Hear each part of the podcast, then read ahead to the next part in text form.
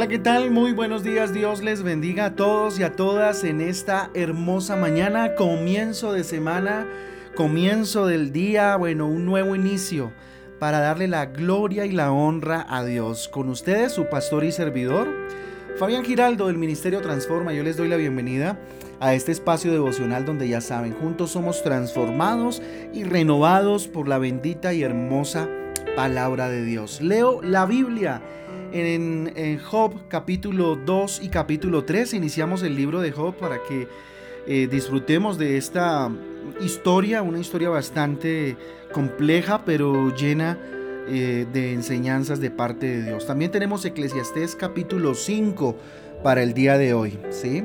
Un saludo para todos los que hoy eh, decidimos ayunar, ¿cierto? Y darle la gloria a Dios. Tres días de ayuno, mañana y, el miércoles continuamos en día de ayunos, ¿cierto? Esto con el objetivo de eh, consagrar el mes eh, de octubre para el Señor. Eh, debajo de las citas bíblicas que corresponden al día de hoy, acabo de mencionarles, pues tenemos otras citas que corresponden a los capítulos de arriba, ¿cierto? Ya mencionados y que sirven pues para eh, estar meditando el día de hoy. Si estás en ayuno, mucho mejor porque ellas te van a llevar una enseñanza más profunda de la palabra de Dios. Job capítulo 2 y capítulo 3, Eclesiastés 5.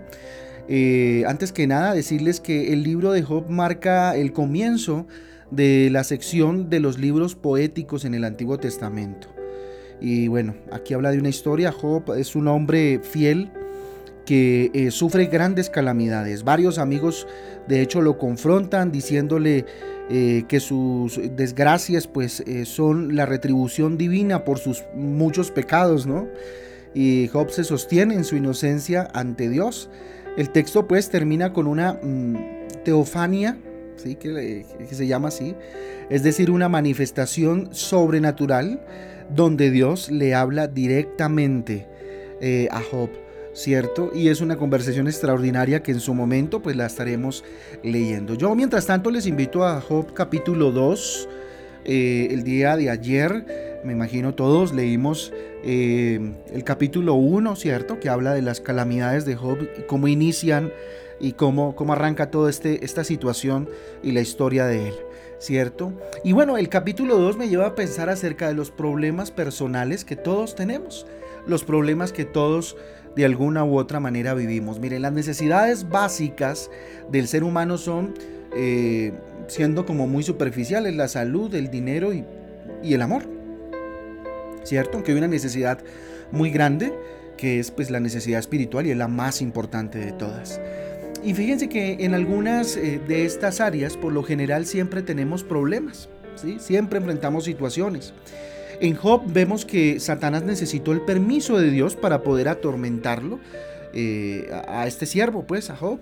¿sí? Hoy en día Dios nos ha dado la posibilidad, o más bien, no sé, nos ha dado la facultad de tomar eh, decisión de a quién dejamos entrar en nuestra vida, ¿sí? Ya sea a Jesús o eh, a Satanás en últimas. ¿Quién influencia nuestras vidas? Y Dios nos ha dado la facultad de decidir, de tomar esa decisión. ¿sí?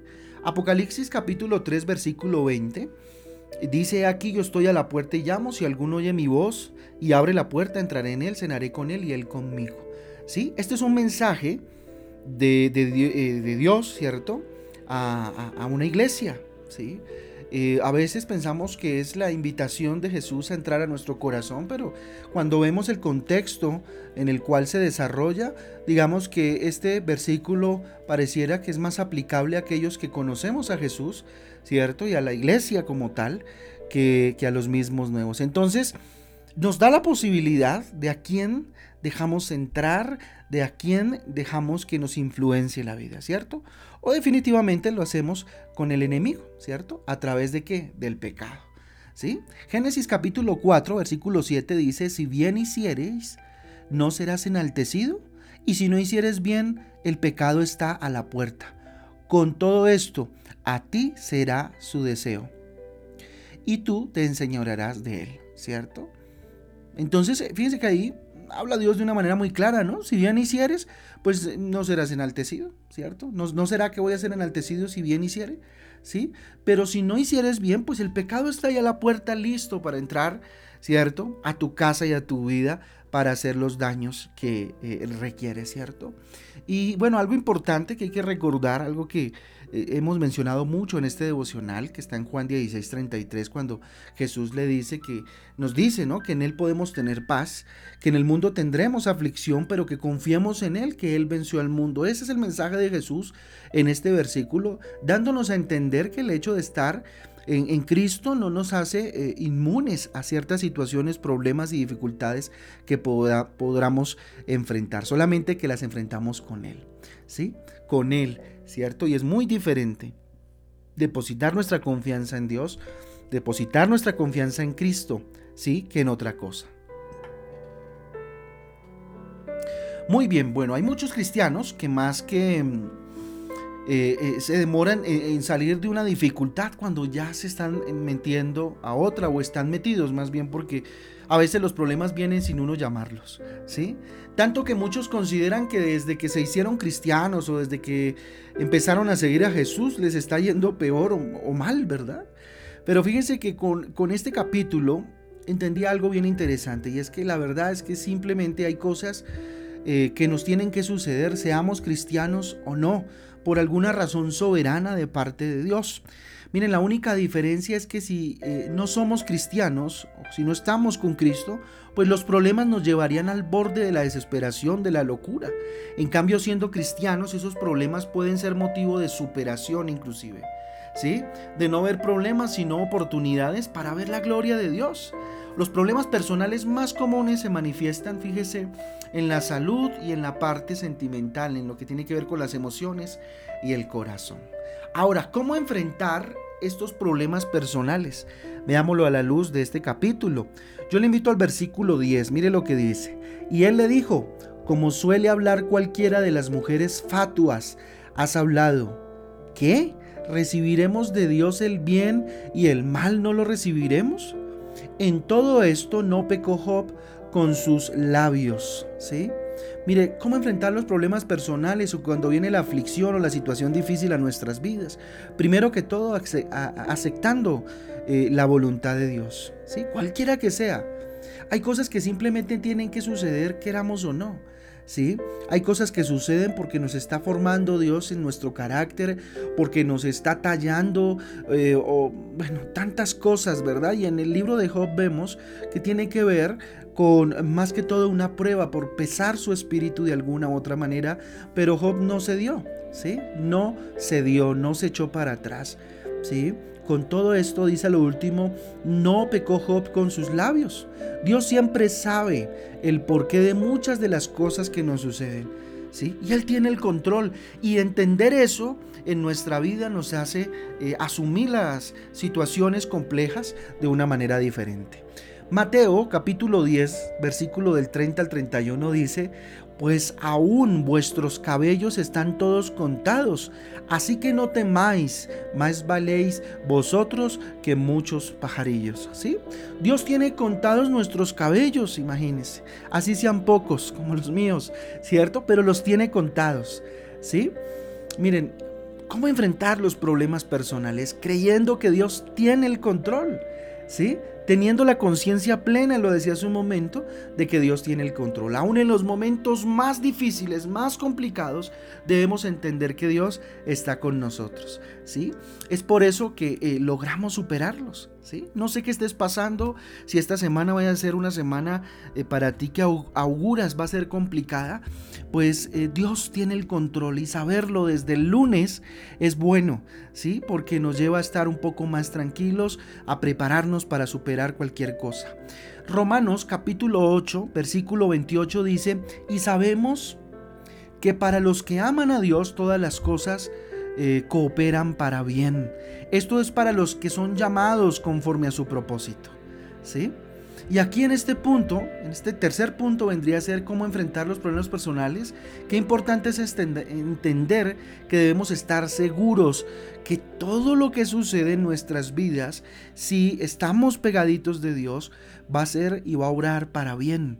Miren, los problemas en las manos de Jesús se convierten en oportunidades. Y por eso no debemos dudar de ninguna manera, ¿cierto? Cómo enfrentar nuestros problemas personales, nuestras situaciones difíciles. Versículo 9, ahora sí de Job de nuevo en el capítulo 2. Dice entonces le, le dijo a su mujer, ¿aún retienes tu integridad? Maldice Dios, maldice a Dios y muérete. ¿Cierto? Eso fue lo que le dijo su mujer. ¿Sí? Le reitero, lo repito. Dice entonces le dijo su mujer, ¿aún retienes tu integridad? Maldice a Dios y muérete. ¿Cuántas veces, tal vez no precisamente tu esposa, o tal vez sí, te haya dicho algo como eso? ¿Sigue usted creyendo en Dios después de tantas cosas que le han pasado? Eso, maldiga a Dios, deje eso, eso no vuelva por allá, eso no vuelva a orar, ¿sí? Y ya, deje que las cosas pasen. ¿Cómo enfrentar los problemas y las angustias personales según este versículo? No escuchar a las personas negativas, no escuchar a, otras voces. Mire, el enemigo utiliza inclusive a los seres que más amamos para desestabilizarnos. ¿Sí? El enemigo utilizó, por ejemplo, a Pedro para hacer que Jesús eh, abandonara su propósito en Mateo 16, 23, si lo recuerdan. ¿Sí? Pero él volviéndose le dijo a Pedro, quítate de delante de mí, Satanás. Me eres tropiezo, porque no pones la, mira en las cosas de Dios, sino en las de los hombres, ¿cierto? Fue muy fuerte Jesús. Y, de alguna manera reprendió a Satanás, ¿cierto? Y, por ahí por el ladito a, a, Pedro, ¿no? Porque para que de pronto el enemigo pueda utilizarlo a uno, lo hace a través de las debilidades, ¿sí? Pon tu mirada en Dios, ¿sí? Pon tu mirada en Dios. No escuchar otras voces. No es bueno escuchar otras voces. En Éxodo capítulo 15 versículo 26 dice lo siguiente. Y dijo, si oyeres atentamente la voz de Jehová tu Dios e hicieres lo recto delante de sus ojos, y dieres oído a sus mandamientos y guardares todos sus estatutos, ninguna enfermedad de la que eh, envié a los egipcios te eh, enviaré a ti. Porque yo soy Jehová, tu sanador. ¿Sí? Tu sanador. Cómo enfrentar los problemas, cómo enfrentar las situaciones complicadas en nuestra vida, estando seguros que Dios es quien quita nuestras dolencias. Tener la seguridad puesta en Dios, que es Él el que se encarga de nuestra salud, ¿sí? Dolencias en el cuerpo, ¿cierto? Pero también dolencias en el alma, ¿sí?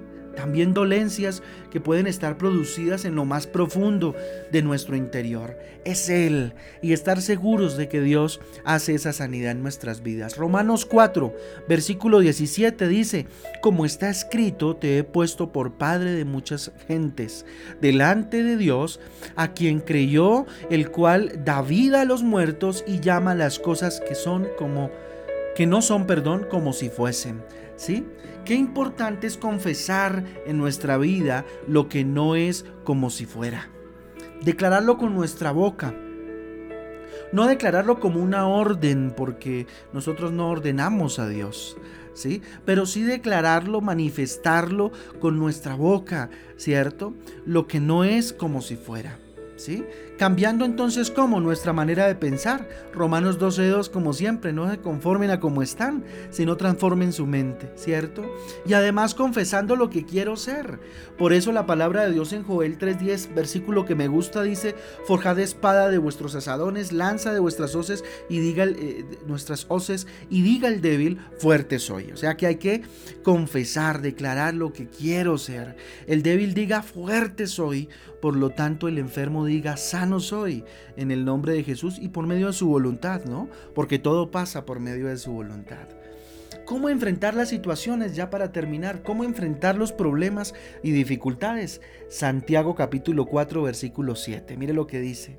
Someteos pues a Dios, resistid al diablo y huirá de vosotros. Miren, tomando la decisión de resistir al diablo, es decir, tú puedes echarlo de tu vida, ¿sí? Que no, que no hostigue más, llenarse del poder de Dios, ¿cierto? Y como hablábamos el sábado en nuestra reunión familiar Transforma, y como Dios nos hablaba más bien a través de su palabra, ceñirnos el cinturón de la verdad, la espada de su palabra y... Eh, hacer trinchera, ¿cierto?, en la posición que Dios nos dio y defender ese lugar y esa posición, ¿sí? Resistiendo al enemigo. ¿Cómo lo resistimos? Con palabra de Dios. ¿Cómo lo resistimos? Con tiempos de oración profundo.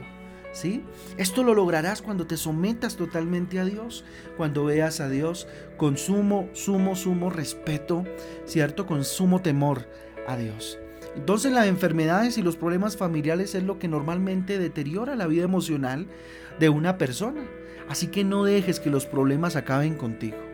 La invitación es a que confíes en Jesucristo, nunca te sueltes de, su mano, por favor, y podrás salir victorioso, victoriosa de esta situación eh, en la cual tal vez te encuentras o en la cual de pronto puedas enfrentar en algún tipo de momento en tu vida.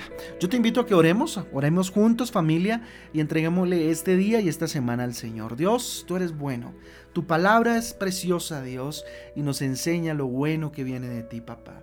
Hoy escogemos vivir contigo, Padre Celestial. Hoy escogemos enfrentar las situaciones difíciles en nuestra vida de tu lado, bendito Dios. Aceptamos tu voluntad. Cualquiera que ésta sea, Dios es tu voluntad y tú eres soberano sobre nuestras vidas, Padre Santo. Creemos en que tú, mi Dios, tienes el control. Yo le invito a que usted le diga, Señor, tú tienes el control. Descanso en eso, Papito Santo, en que tú tienes el control. Estoy seguro, segura, dígale, que todo lo que sucede alrededor de mi vida es para bien, papá. Algo bueno viene, Señor. Después de la noche, de la oscuridad más profunda, bendito Dios, viene el día, Padre Santo, y viene para mí en el nombre de Jesús, Señor. Hoy decido eh, apagar todas las voces negativas que bendito Dios, circulan en mi vida, Padre, y en mi mente y aún por fuera de ella, bendito Dios.